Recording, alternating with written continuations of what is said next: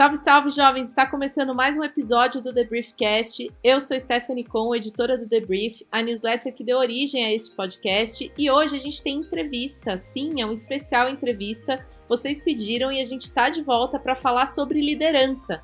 Mas só que dessa vez a gente vai falar com um recorte bem necessário, bem maneiro, que é o impacto da geração Z no mercado de trabalho. E quem vai me ajudar nessa parada é Rafael Cominali, consultor e facilitador em mentalidade e transformação digital com foco em pessoas. Ele já deu as caras aqui, quer dizer, já mostrou sua linda voz aqui pra gente e agora ele tá de volta para me ajudar nessa tarefa. Tudo bem, Rafa? Seja bem-vindo novamente. E aí, Sté, tudo bem? Tudo bem, galera? Obrigado. Estou muito feliz que tão rápido já estou de volta.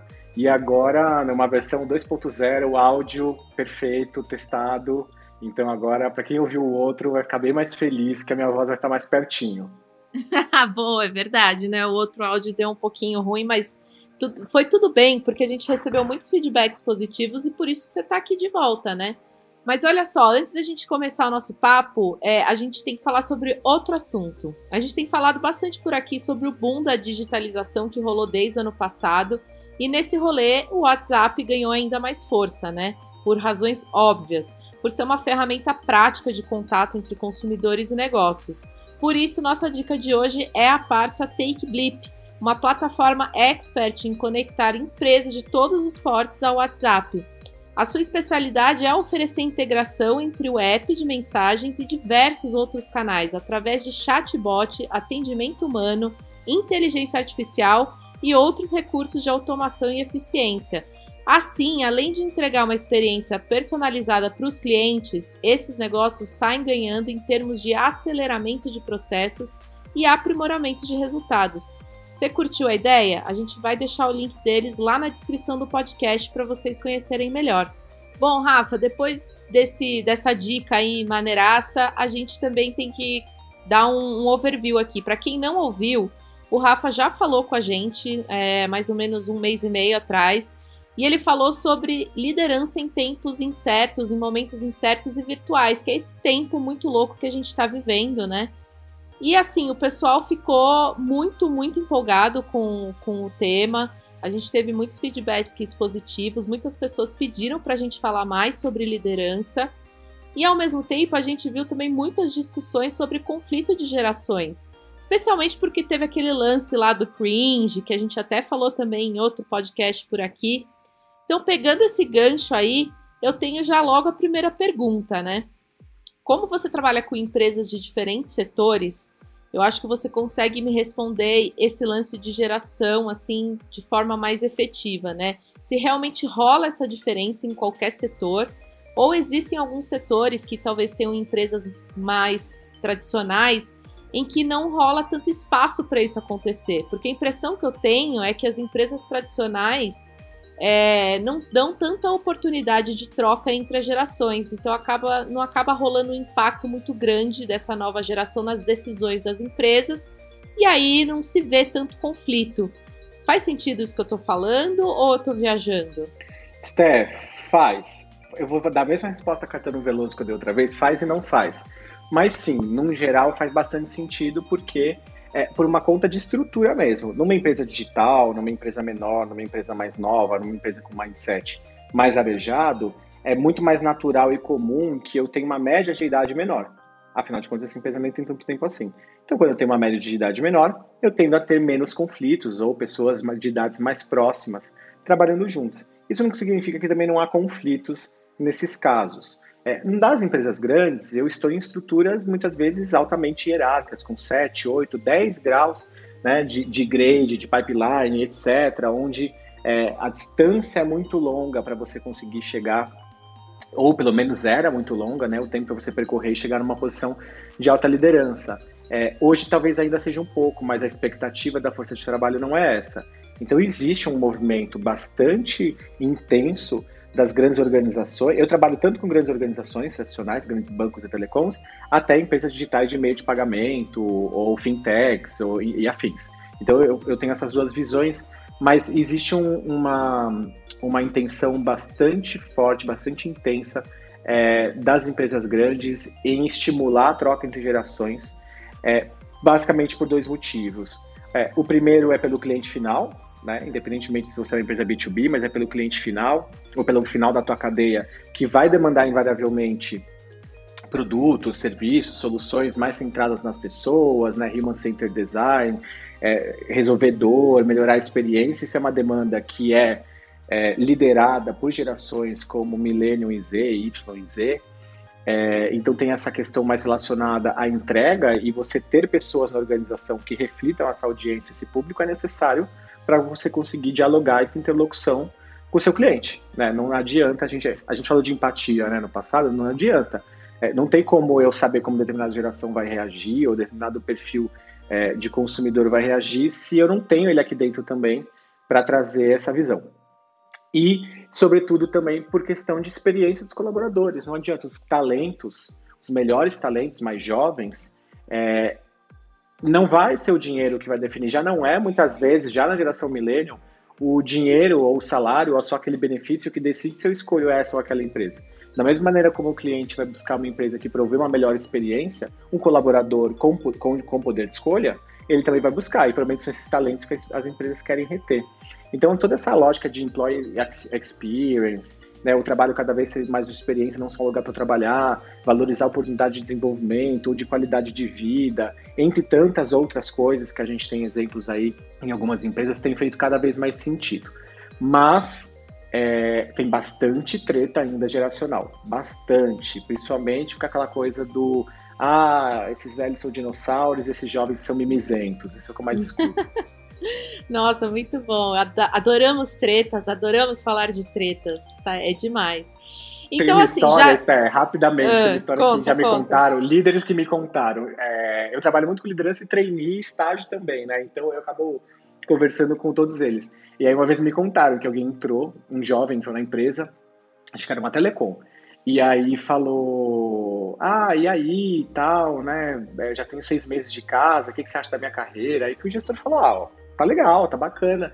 Eu falei, então, mas acho que então eu não quero mais.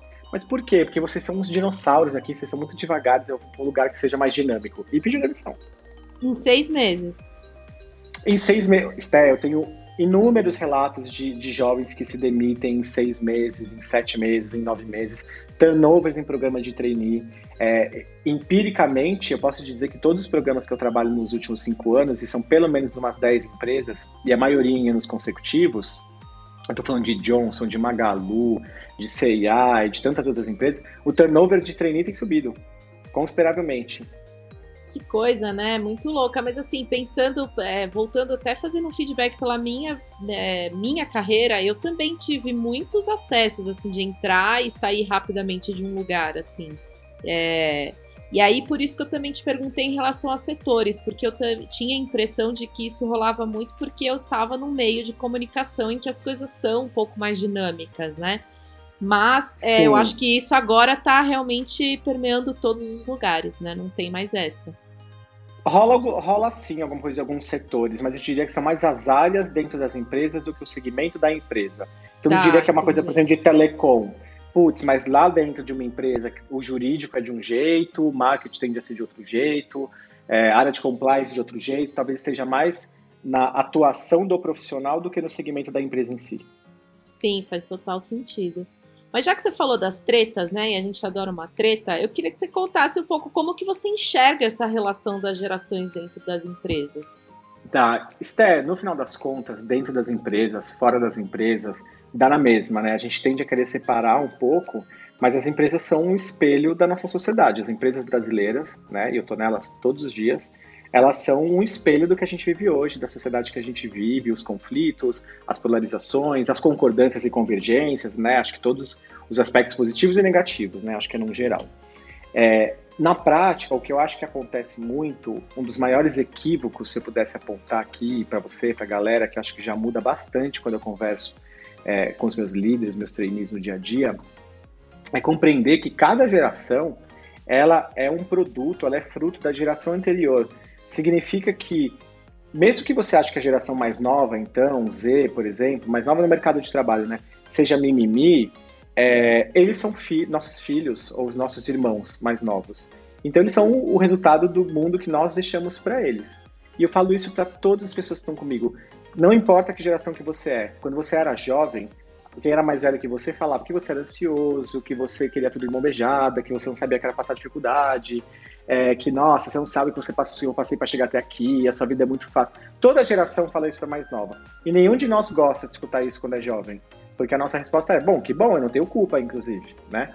Só que o que, que a gente faz hoje? Vamos pensar que a gente é milênio para pegar o negócio do cringe. A gente faz a mesma coisa que a geração Z.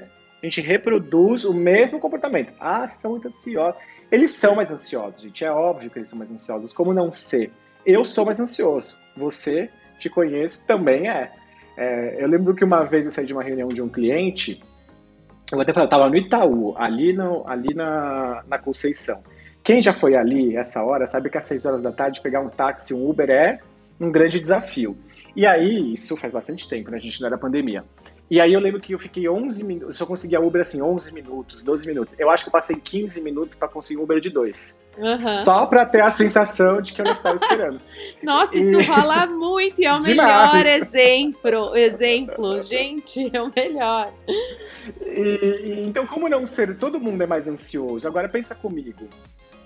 Eu, quando eu gosto muito de música, né? Você sabe disso. Então, é, quando eu era criança e eu queria escutar uma música, ter uma música, eu precisava esperar as sete melhores da Jovem Pan, que era a rádio que eu via. Aí torcia para tocar minha música nas sete melhores. A Jovem Pan estragava com aquela vinheta a minha música. Eu tinha que botar para gravar, torcer para o locutor falar o nome da música, para eu entender o que ele dizia em inglês, porque ninguém falava inglês, não tinha onde pesquisar. Para ir no computador da Saraiva aqui, ó, da Saraiva Mag Store, digitar o nome para ver se eu conseguia a música, comprar um CD. Ou seja, demorou um pouquinho, né? Se eu quero saber, ou se essa geração quer saber a música, Shazam, fim, já sei qual é a música. Ou digito porcamente o texto no Google, né? O que eu entendi da música, ele me dá a música, a letra completa, o clipe, enfim. Então, como não ser mais, mais ele, como eles não, é, como que eles não vão ser mais ansiosos, né? Se a vida não diz menos não para eles. É, é, eu sempre dou esse exemplo. Ah, mas eles são menos profundos, porque eles são rasos. Eu falo, gente, alguém aqui lembra a data da Revolução Francesa? Porque 95% das pessoas que estão comigo não lembram. Né? Eles não têm que ser conteudistas. Essa questão de profundidade ela também é relativa. Eles, na verdade, têm que ter visão crítica, empatia, capacidade de interação social, engajamento, influências, né? São outras habilidades que eles têm que desenvolver. E por que, que eu estou te dizendo isso, Esther? Porque no final das contas, cada geração quer medir a outra, seja antes ou depois, pela sua própria lente, pelos seus próprios critérios. O que cada geração entende como um critério de sucesso, como seu status quo, ela acha aquilo a verdade absoluta e ela é pouco avessa à mudança. Ou a não mudança, se eu for muito jovem, tipo, eu vou falar que todo mundo também não quer mudar e que tá todo mundo velho. Porque é, quando a gente estuda gerações, Esther, o que a gente consegue perceber é que cada geração, principalmente a partir dos baby boomers, que é onde a gente tem mais informações mesmo, é, que é a galera nasce no pós-guerra, é, cada nova geração ela rompe com o status quo da geração anterior. Cada nova geração, né, ela avança um pouco mais, por exemplo, em pautas sociais, para pegar um exemplo bastante simples. Né? O zeitgeist, né, o espírito de um tempo, é, é, de uma sociedade, porque isso também varia com contextos, né? Não dá para falar que toda geração é igual no mundo inteiro 100%. Isso nem é uma verdade absoluta, né? É só uma tendência de comportamento. É, cada geração, quando adquire a idade economicamente ativa, ela passa a ter muito mais influência, ascendência sobre o universo à sua volta. E, consequentemente, quem é de uma geração anterior acaba seguindo parte desse movimento. Então, todas essas pautas de identidade de gênero, é, de canudo, do que a gente for pensar, ISD que volta forte, etc., tem muito a ver que é uma pauta mínima, uma pauta básica para quem é geração Z. Né? Para a gente pode ser uma discussão, para quem é X pode ser um debate, uma ponderação, mas para eles é o mínimo comum. Então, essa, essa mudança, esse entendimento de que cada geração ela é um produto do tempo no qual ela nasce e do contexto no qual ela está envolvida, da experiência de vida que ela tem, fica um pouco mais fácil da gente ter empatia. Eu posso até te contar já já um pouco melhor o detalhe de cada geração. Mas eu acho que o grande principal conflito tem a ver com a falta de empatia, por incrível que pareça. Ai, nossa, mas eu acredito muito. Até porque é isso, você quando você faz um exercício de se lembrar, né, quando jovem, o jovem tem por si só características que, que ultrapassam todas essas gerações, né? Assim, é, a gente já, quando é jovem, independente da geração que você vivia, você tem algumas características que vão perdurar por qualquer geração, né? E talvez a indecisão, a ansiedade seja muito delas, né? Sejam algumas dessas é, questões que todo jovem tem, independente da geração que tem. Então é só realmente fazer um exercício e relembrar também é, isso que você falou, além deles serem um produto do que nós mesmos criamos, né? É, um dia nós fomos jovens também, tivemos uma série de questões ali que não eram compreendidas pelos mais velhos. É tudo. Isso é, jovens. Fala, perdão. Não, imagina, eu ia falar, é tudo realmente empatia, não tem outro, não tem outro lance.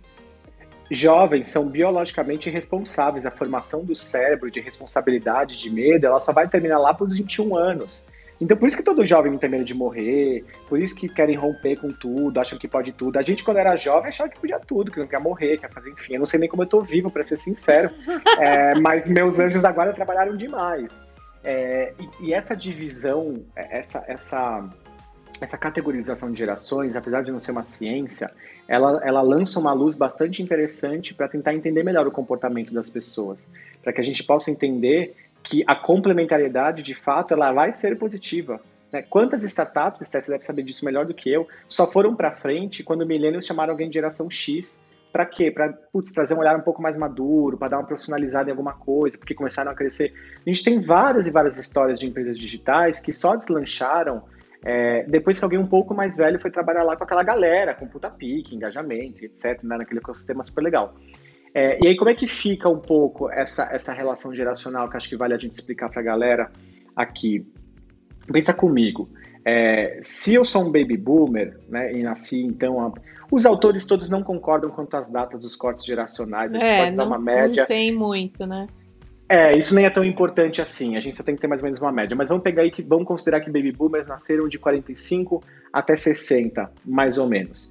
É, se, e lembrando que esse estudo é muito mais forte na Europa e nos Estados Unidos no primeiro momento. Se eu venho de um lugar, de um ambiente onde eu escuto os meus pais falando sobre a dificuldade da guerra, a falta de acesso a serviços básicos, a comida, ou até a sobreviver, etc.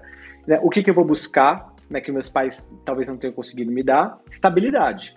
Eu vou né, trabalhar o máximo que eu puder, vou ser workaholic, é a primeira geração que homem e mulher com alguma frequência trabalham fora, né? No pós-guerra, a emancipação feminina avança consideravelmente do ponto de vista profissional e social.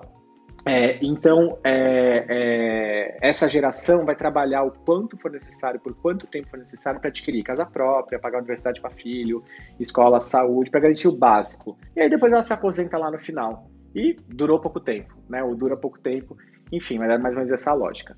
Se eu sou filho dessa geração, né? Se eu assisti meus pais trabalhando fora de casa, se é, é, eu, eu é, me senti mais sozinho, mas eles buscaram o básico, lembrando que isso é aspiracional, né?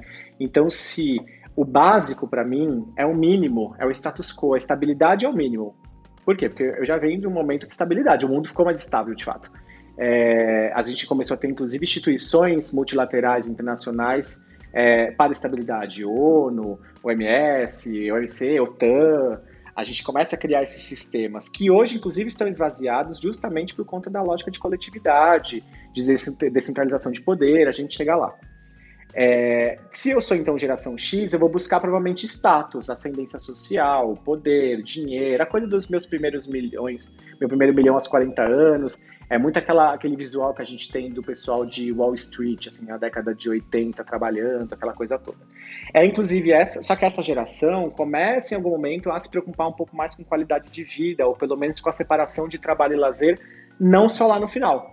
Porque na geração baby boomer, quanto mais velho, mais competente, mais sabedoria, maior o meu cargo. Na geração X, é se eu dou resultado, se eu te entrego dinheiro, me promova, fiz um MBA e estou pronto.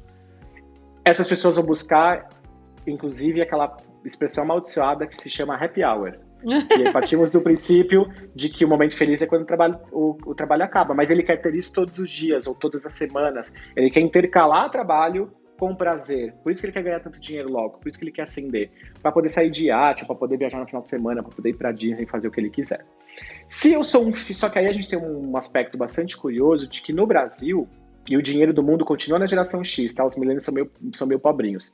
É, a gente não tá. É, a gente tá meio pobre. Eu falo, eu falo por experiência. é, então, a grande concentração de grana do mundo ainda tá é, na geração X, no geral. É, é, só que no Brasil, essa geração que começou a ser adulta, mais economicamente ativa entre as décadas de 80 e 90, é, é, sobretudo 90, experimentou dois fenômenos muito importantes: a abertura dos portos pelo governo Collor e a integração do Brasil no mercado internacional, na globalização, lá para 91, não sei te precisar exata, mas lá para 91. Você deve lembrar, você é nova, mas você deve lembrar que carro não tinha nem retrovisor lateral. Lembra dessa coisa maravilhosa? Nossa. Iogurte só morango, coco é quando dava sorte. Sim. E aí a gente abriu os portos. E meados dos anos 90, a gente teve o Plano Real, que realmente trouxe uma estabilidade econômica para a população. Todo mundo começou a reformar a casa, parcelado, né, com um pouco mais de organização e tal. Então, de fato, a geração X conseguiu aqui, inclusive nossos pais, por exemplo, ter uma ascendência social, financeira e econômica do mesmo jeito que a aspiração gringa. Então a gente começa a se equiparar um pouco nessa lógica com o resto do mundo. Se nós, milênios, que somos filhos de uma geração que já ascendeu socialmente, via de regra, o Brasil e o mundo no geral, houve aí alguma ascendência é, da classe média, nós entendemos que dinheiro, status, é o mínimo. É o mínimo que eu quero. Então, o que, que eu vou buscar? Propósito, prazer, né, realização. Que é o famoso clichê do milênio que tinha 30 anos, ganhava um salário de dois dígitos, se demitiu, foi fazer um sabático, não sei de onde que sai tanto dinheiro para fazer sabático, mas rola, e aí depois volta e abre uma brigadeiria gourmet. Então, essa história do milênio, todos nós conhecemos. Né? Eu, inclusive, sou esse clichê, né? Sou um pouco dessa pessoa que aos 30 anos mudou de carreira. Saiu das empresas. Por quê? Porque a gente quer diversão, a gente quer prazer e trabalho ao mesmo tempo. Não é para separar uma coisa da outra. Já que eu passo tanto tempo aqui no meu trabalho, eu quero me divertir aqui, quero ter tesão no que eu faço aqui, quero que seja da hora, quero trabalhar de chinelo. É, eu lembro que eu tinha 20 e poucos anos, isso não era tão forte, eu fui fazer uma entrevista e eu virei pra pessoa e falei, mas tem que usar sapato social, porque senão para mim não vai dar. O que aos olhos de alguém mais velho é um puta do mimado, mas, cara, para mim não vai rolar. Nunca rolou e jamais rolará. Sapato social. Mas aí também tem, a gente tem que fazer uma ressalva que tem um recorte social também, né? De assim, tem o propósito um de dentro. É, um recorte de o milênio e qualquer outra geração que pode fazer essas escolhas são privilegiados, né? Ainda temos muito milênios que estão ali trabalhando de terninho às 6 horas da manhã e tal, né? Temos por dois motivos. Porque tem gente que simplesmente gosta e tá tudo bem, mesmo ele sendo milênio, e porque tem gente que não tem escolha. É, e o que a gente está conversando aqui são só as aspirações. Eu, com certeza, tive esses privilégios. Né? Já ficou até claro na outra conversa um pouco sobre isso. Mas, mas, mesmo que essa pessoa entre aqui e não tenha esses privilégios, a partir do momento que ela tiver como escolher, ela vai escolher essa aspiração, que é o mais importante do ponto de vista de força de trabalho. Mas, gente, não adianta. Quem precisa pagar boleto, precisa pagar boleto. E não tá se dando a luxo de saber se vai ter prazer no trabalho ou não tá. Mas um dia vai querer. Né? Não, eu, Mas que, é eu quis pontuar esse, é muito isso. importante esse recorte. É, eu não, eu quis pontuar porque eu tenho certeza que nossos ouvintes eles vão fazer comentários do tipo. E aí eu quero que você e realmente devem. explique que é uma questão aspiracional. A gente não está falando necessariamente que, que todo mundo faz, mas que talvez todos queiram, só não possam, só não podem, né? Exato, todos vão buscar, todos vão valorizar, eles vão valorizar muito isso. É, mas é importante, até porque os meus alunos também falam sobre isso. E a gente falou da outra vez, propósito por si só é um conceito elitista. Só tem propósito quem pode se dar ao luxo de pensar em propósito.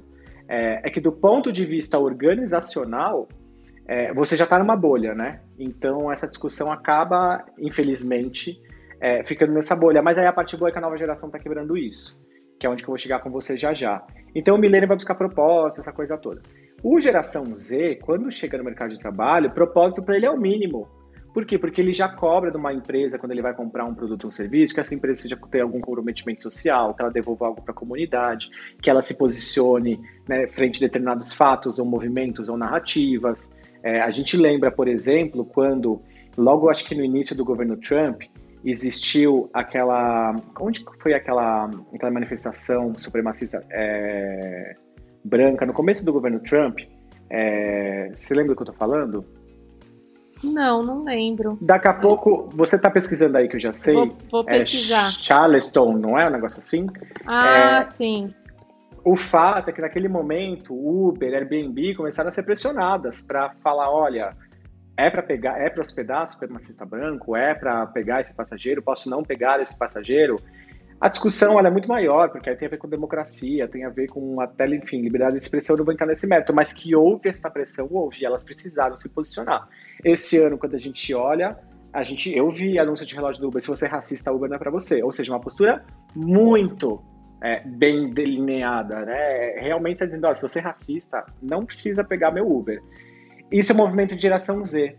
Por quê? Porque a geração Z é uma geração muito é, orientada a legado e autenticidade. Então, para eles não basta o propósito, qual é o resultado, qual é a prática, qual é a vivência real. Eles são coletivistas, né? Eles, eles é muito louco. Por meio das, da, da, da defesa das liberdades individuais, eles são coletivistas pra caramba. E aí eles têm uma outra lógica. Então, quando eu pego os trainees, por exemplo, millennials ou é, é, bem na divisa né, do, de Millennium para Z, é, eles têm menos ímpeto que os menos ímpeto que os milênios Z, que super, desculpa, que os trainees milênios, que eram super agressivos, a nossa geração, agressivo, você é dono dessa empresa, não sei o que e tal. Os é, um pouquinho mais novos já eram mais tranquilos, não queriam ser CEO a qualquer custo, etc.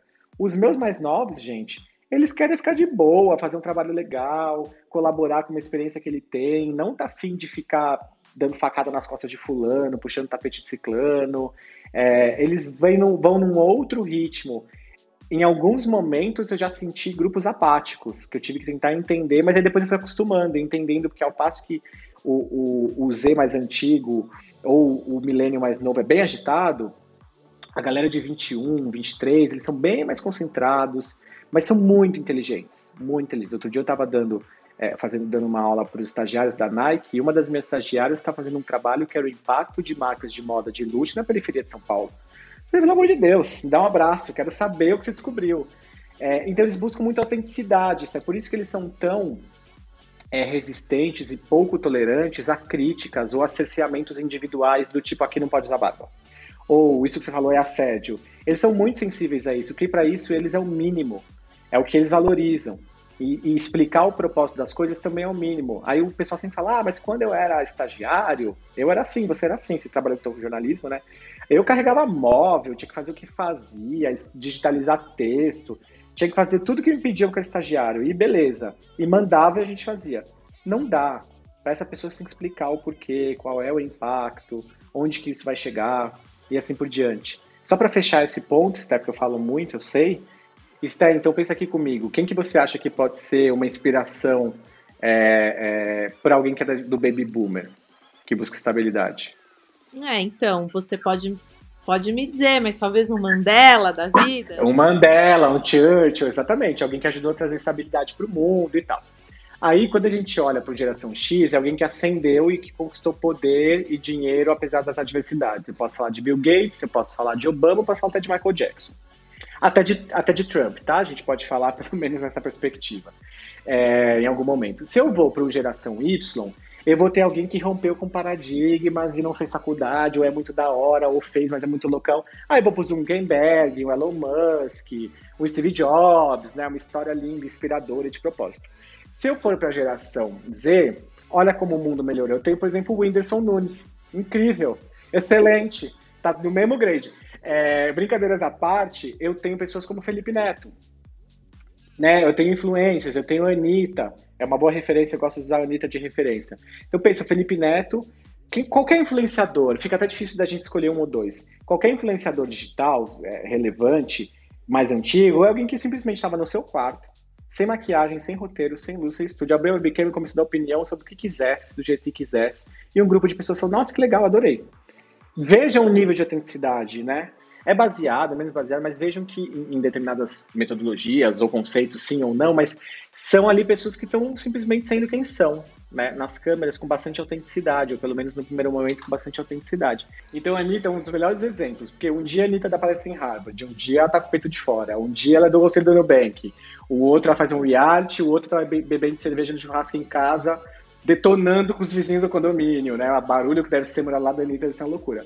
Ela então, não cabe em nenhuma caixinha, né? Não cabe em nenhuma caixinha. Então, um dia ela tá fazendo live com o político, outro dia ela tá dançando funk. Então, quer dizer, eu tenho a sensação que a Anitta é tudo aquilo mesmo. Eu nem estou fazendo juízo de valor se é legal, se é bom, se é bom, se é legal, se ela é chata, enfim. Mas ela é tudo aquilo. Perceba a complexidade que ela tem, mas perceba a autenticidade. E olha o nível de resposta que ela tem. Eu gosto de fazer essa comparação. Lembra, ela é né, um, um ídolo pop. Vamos pegar na nossa geração que a gente falava de Sandy. Olha a discussão sobre Sandy. Ela é virgem? Ela não é virgem? Quem ela vai escolher para ser o cara da novela? E Danita é do tipo, meu Deus, onde é que você vai parar? Não tem. Olha como em pouquíssimo tempo uma mudança de geração muda a nossa discussão sobre o que a gente quer saber de um ídolo pop ou não.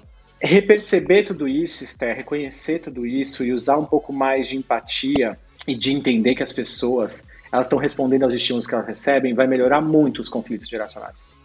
Ah, eu, eu, eu tenho certeza disso. Agora me diz uma coisa, eu tenho uma, uma pergunta que são três em uma, tá?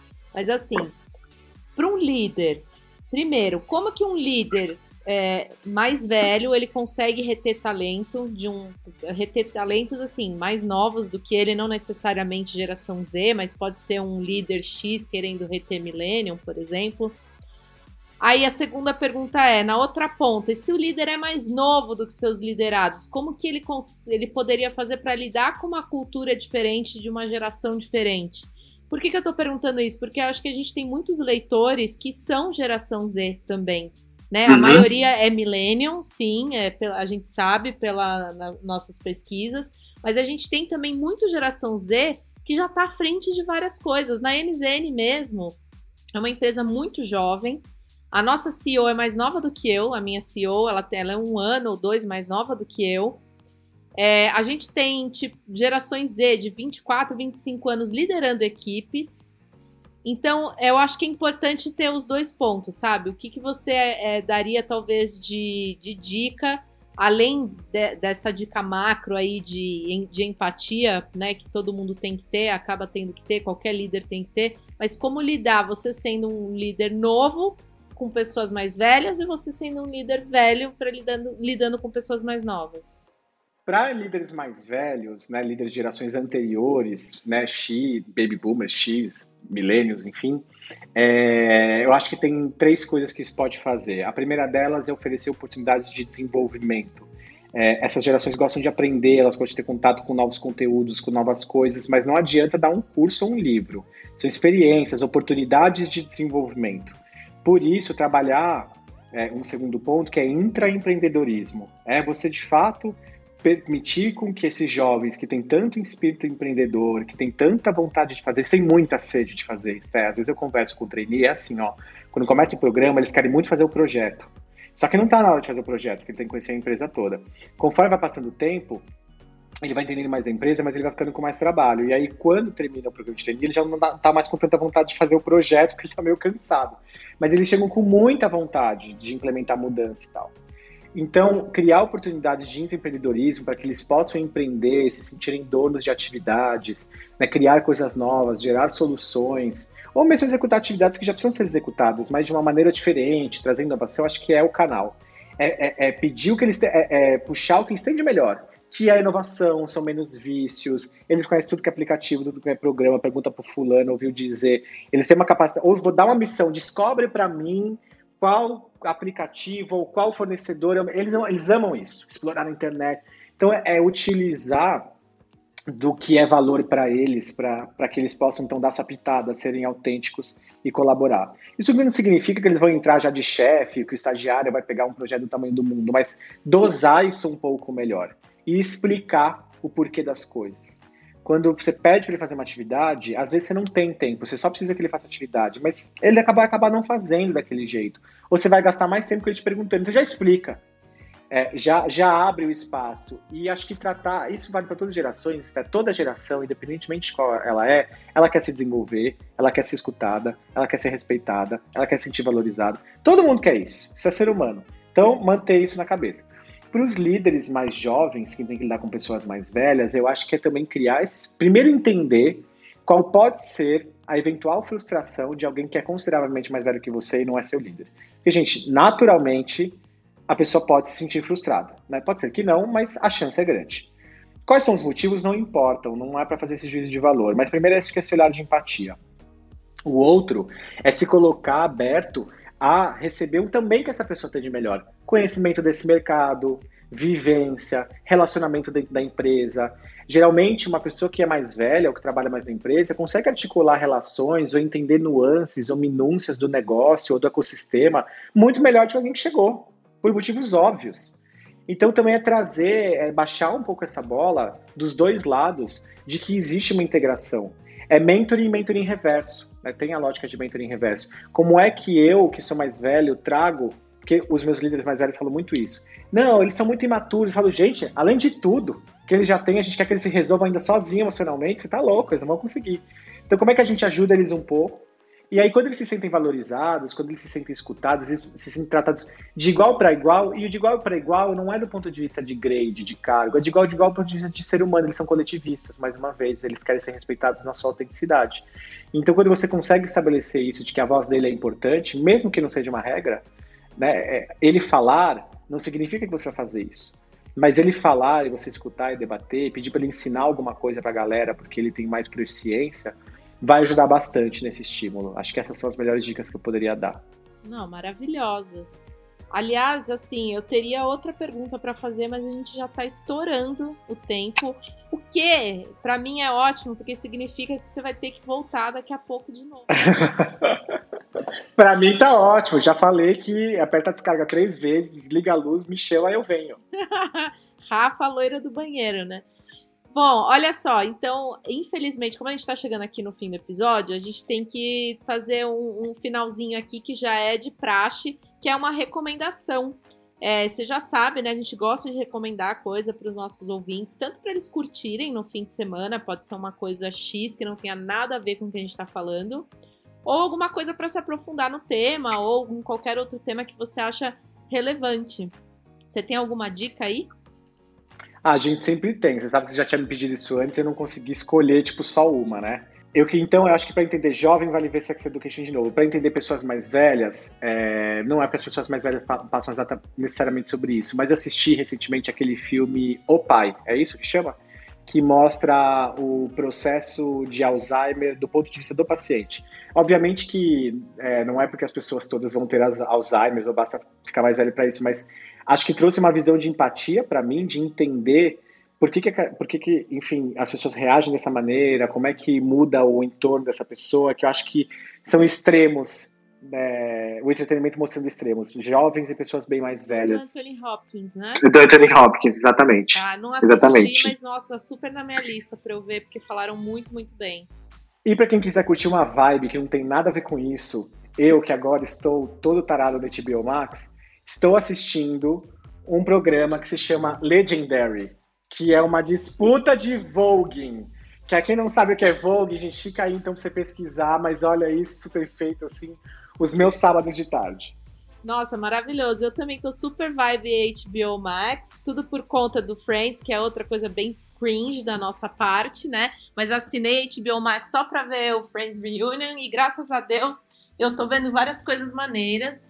Mas eu voltei a ver Girls, que também tem um lance bem geracional, porque as Girls é, é um seriado antigo, né? E começou acho que em 2011, se eu não me engano, 2010, 2011 terminou em 2017. E as meninas que fazem, e a menina, a menina, né, hoje já é uma mulher da minha idade, a Lena Dunham, ela escreve muito bem e fala sobre a, a geração dela, de quatro meninas, né, morando em Nova York. E eu acho que eu, eu criei uma identificação muito grande porque eu lembro da minha juventude, né? Eu voltei a ver e quando eu via eu era jovem e eu me identificava muito.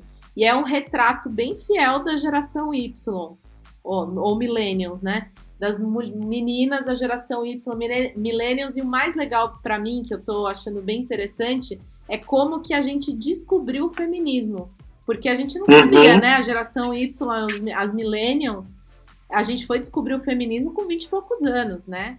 É, foram redescobrir, né? Ressignificar, se reconectar, porque teve um hiato, né, na década de 90 um pouco. E teve muito hiato, a gente passou por muita coisa ruim na adolescência e é diferente das novas gerações que desde cedo já sabem muito os seus direitos e deveres, a gente não sabia nada, né? Então é bem, para mim essa parte está sendo bem interessante de, de relembrar assim como que foi essa conexão. Então fica aí a dica assistir Girls, que é bem engraçado tem um desenho na Netflix que se chama Sem Maturidade para Isso, que fala só de milênios. São milênios bem na cidade, assim, tem, tem muitos, é, vivendo a vida e tal, é bem divertido, conta bastante situação de, de coisa que a gente passa. Para quem é milênio é bem legal, para quem entender sobre também é. É, então, vamos aí, geração Z, vamos também entender os mais velhos, né? Em vez de só chamar a gente de cringe. Bom, Rafa, muito obrigada mais uma vez pela sua participação, sempre muito rica, sempre trazendo coisas muito interessantes. É, eu tenho certeza que o pessoal vai gostar. E como a gente deixou aí algumas pontas soltas, você vai ter que voltar, com certeza. Eu volto, Esther. Eu queria agradecer. É, foi um prazer de novo, passou voando aqui. É, quem quiser conversar comigo pode me adicionar lá no LinkedIn, como Rafa Comenali, ou no Instagram também, mas eu respondo mensagem nos dois. Quiser trocar ideia, qualquer coisa, a gente adora conversar, como vocês podem notar. Obrigado, Esté, até uma próxima. Espero que não demore muito.